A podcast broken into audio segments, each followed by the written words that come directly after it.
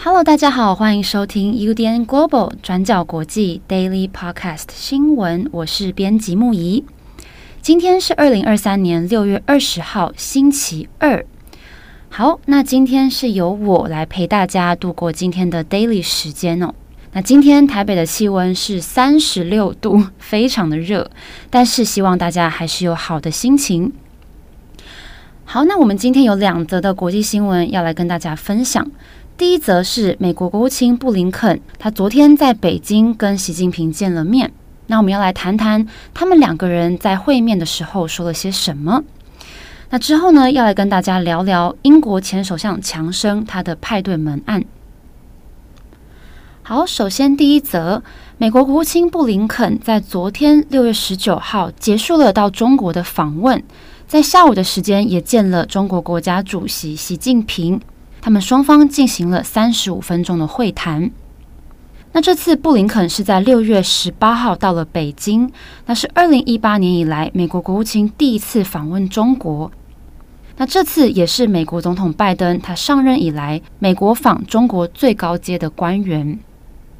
那这次布林肯的访问当中，先是跟中国外交部长秦刚进行了七个半小时的会谈，那再跟中共中央外事办主任王毅会面了三个小时。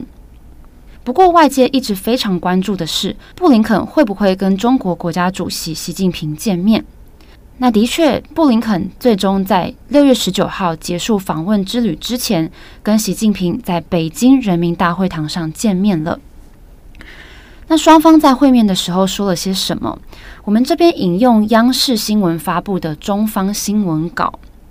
在这个会谈里面，习近平对布林肯表示，世界需要总体稳定的中美关系。那中美两国能否正确相处，事关人类的前途命运。那习近平也说，中美两国可以各自发展，共同繁荣。那两国各自的成功，对彼此来说也是机遇，而不是一种威胁。那另外，习近平也提到，中国尊重美国的利益，不会去挑战和取代美国。那同样，美国也要尊重中国，不要损害中国的正当权益。那习近平也有提到，希望美方采取理性务实的态度，同中方相向而行，共同努力。那也坚持我同拜登总统巴厘岛会晤达成的共识，把有关积极表态落实到行动上，让中美关系稳下来、好起来。好，那这个以上是中方新闻稿大致上的内容哦。那布林肯在会谈之后也召开了记者会，他表示中美关系很重要，那双方也都同意需要稳定的关系。那他强调，美国不会寻求在经济上围堵中国，那也不会想要跟中国脱钩，而是希望降低风险来实现多元。那布林肯也表示，美方要求跟中国建立军队高层之间的这个沟通机制，那这个也是布林肯在这趟访中行程当中不断提出的议题哦。但是最后这个议题遭到中国拒绝，那理由是因为美国正在对中国军方高层实施制裁。那布林肯也说，双方在这个问题上面并没有取得立即的进展。那布林肯还表示，两国关系现在处于不稳定的时期，那他们双方在很多议题上面也都有严重甚至很激烈的分歧，那也不可能单靠一次的会谈就会有具体的进展。但是双方在会谈当中都有认知到需要努力的稳定关系，那也很希望未来在跟中国之间能够有更多的接触，来建立更好的沟通。那针对台湾议题，布林肯在记者会上面强调，美国对长期以来一中政策 （One China Policy） 的立场并没有改变。那他重申不支持台湾独立，也不希望改变台海的现状，但是美国会确保台湾有能力可以做自我防卫。那对于中国的军事挑衅行为，布林肯也提出美方以及越来越多国家对这件事情的担忧。他说，现在每天有百分之五十的商业运输会经过台湾海峡，那另外还有百分之七十的半导体是台湾来制造的。那如果台海发生冲突了，会带来经济上的危机，那甚至会影响全世界每一个国家。那针对台湾的议题，先前在跟中国外交部长秦刚以及中共中央外事办主任王毅分别见面的时候，也都有针对台湾议题做出讨论。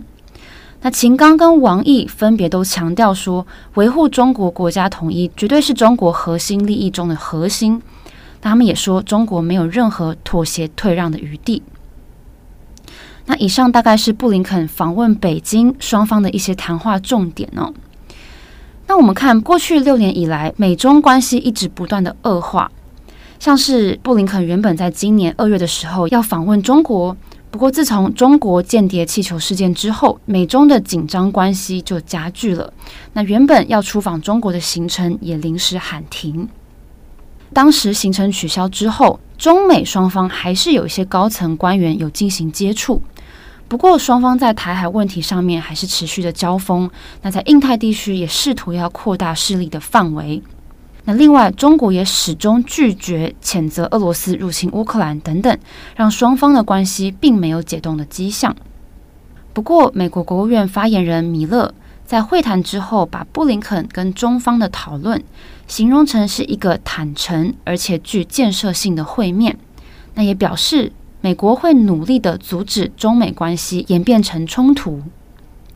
那在布林肯跟习近平见面之后，不少分析也指出，双方除了同意要继续对话之外，其实并没有什么新的发展，也没有达成什么样新的共识哦。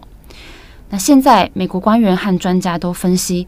布林肯这趟行程可能会让中美双方在之后几个月之内进行更多双边会谈哦，借此来铺路。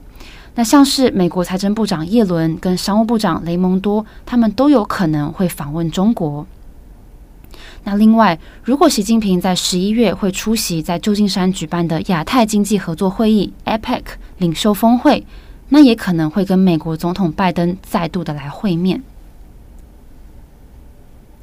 好，那我们下一则要来看英国前首相强生的派对门事件调查。那英国在六月十九号，那也正好是强生五十九岁生日的这一天，英国国会针对强生的派对门事件调查报告进行了表决。那最后表决是以压倒性的票数通过，代表国会认为强生的派对门事件。确实，就像报告里面提到的一样，存在误导国会的行为。那根据规定，表决通过之后，会正式暂停强生的议员职权九十天的时间。不过，强生在六月九号已经闪电辞下下议院议员的职位了。那在英国，所谓误导国会的行为，其实是相当严重的，尤其是对一位政治人物而言，如果存在误导或是对国会撒谎。那是很有可能会直接终结自己的政治生涯的。那有关强生的派对门案，我们会分成两个部分来谈。第一个部分，我们会来回顾跟整理派对门事件的经过。那第二个部分会来看英国国会议员们，他们都是怎么看待派对门事件的。那首先，从二零二一年十二月开始，英国媒体就陆续揭露。强生跟他的幕僚在英国疫情的封城期间，多次举办了违反防疫规定的聚会，而且聚会之前还鼓励宾客要自带酒水前来庆祝。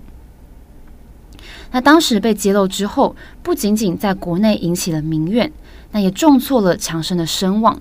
那这一系列的聚会就被称为“派对门事件 ”（Partygate）。那这之所以会引起社会极大的不满。除了是强生他在领导上失责之外，当时的背景是处于严格的疫情封城期间。那当时英国有非常多人都没有办法跟他们的亲人见面，那甚至如果亲人不幸离世了，还不能参加亲人的丧礼。那对于英国人来说，这都是一个非常非常艰难的时刻。但是强生他身为首相，却这样子违反防疫规定，所以当时引起了社会非常大的反弹。那当时引发争议之一在于，其中两场派对是在二零二一年四月封城期间举办，而且当时是英国菲利普亲王的丧礼前夕，在菲利普亲王的丧礼上面，只有女王一个人独自坐在教堂里面哀悼，来送菲利普亲王最后一程。但是同时，唐宁街却在开派对，那这两者就形成了一个非常强烈的对比。那最终，随着派对门事件接连爆出，那再加上最重要的大臣们他们陆续辞职。所以一系列的压力也让强生最终在二零二二年七月选择辞去首相一职。那虽然强生已经辞职了，但是派对门事件的调查还在持续进行。英国跨党派议员就组成了特权委员会来进行调查。那这份调查报告在今年六月十五号正式的公布。这个报告长达一百零六页，那指出强生在担任首相期间多次误导国会。那这边指的误导是指，当时当国会问强生是不是有在封城期间在首相的官邸里面举行聚会的时候，强生的说辞是反反复复的。他一开始是表示他们有遵守所谓的防疫规定。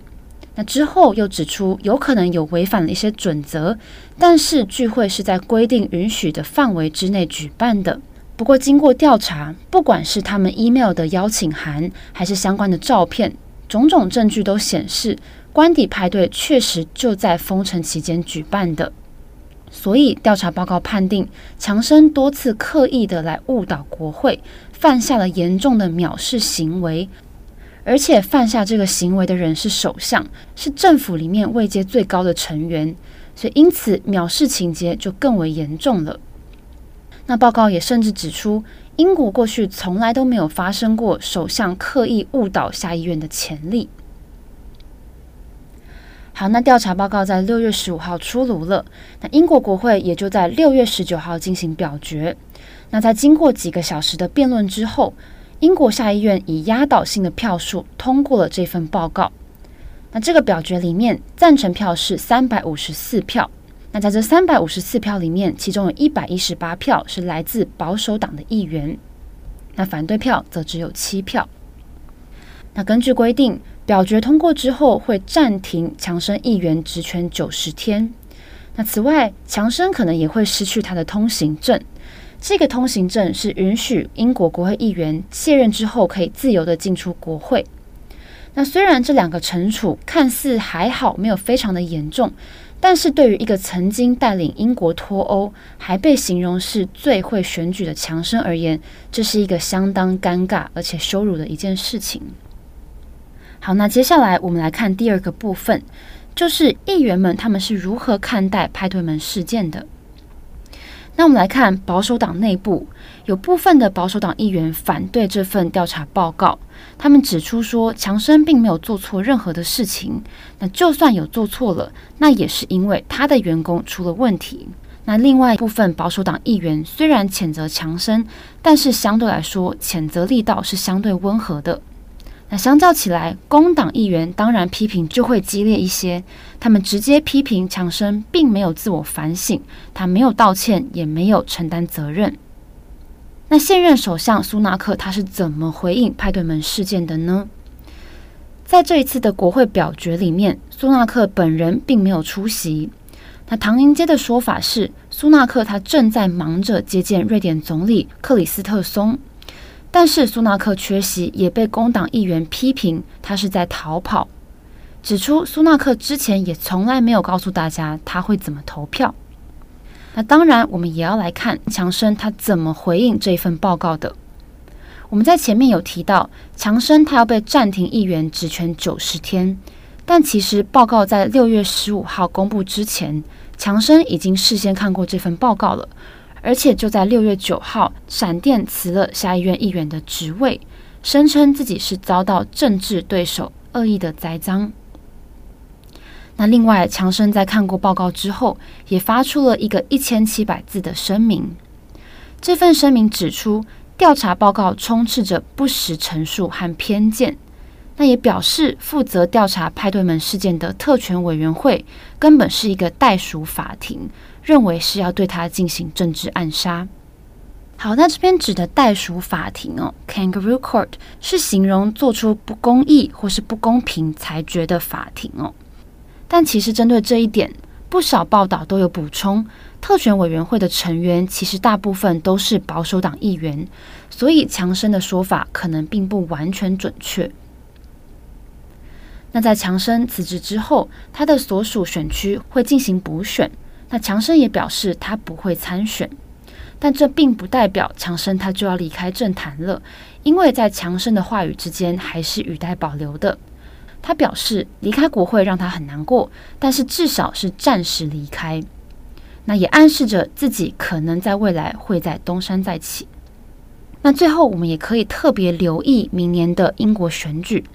现在保守党内部，包括苏纳克他自己都受到派对门事件的影响。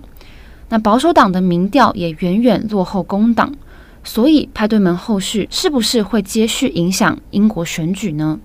那强生的下一步又是什么？我们都还会再持续观察。好的，那以上就是今天的 Daily Podcast 新闻，非常谢谢大家的收听哦。那我们刚刚有提到，早上台北的天气是三十六度，非常的热。那我就非常好奇，说在这么热的天气之下，大家在通勤的路上都还好吗？像是我今天在等公车的时候，我就特别观察了一下，身边的人都拿着什么样的消暑小物，像是我看到扇子啊、手持电风扇啊等等，样样都来。那有趣的是，我看到站在我旁边的路人，他手拿着一个保温瓶，那里面应该是装满着。冰块，他就一直不断地吃着冰块，猛咬着冰块。所以，也许明天我也会试试看。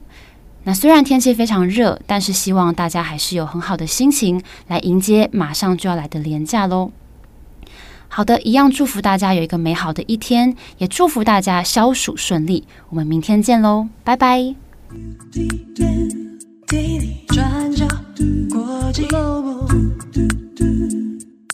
转角国际新闻。Global Daily Podcast 新闻。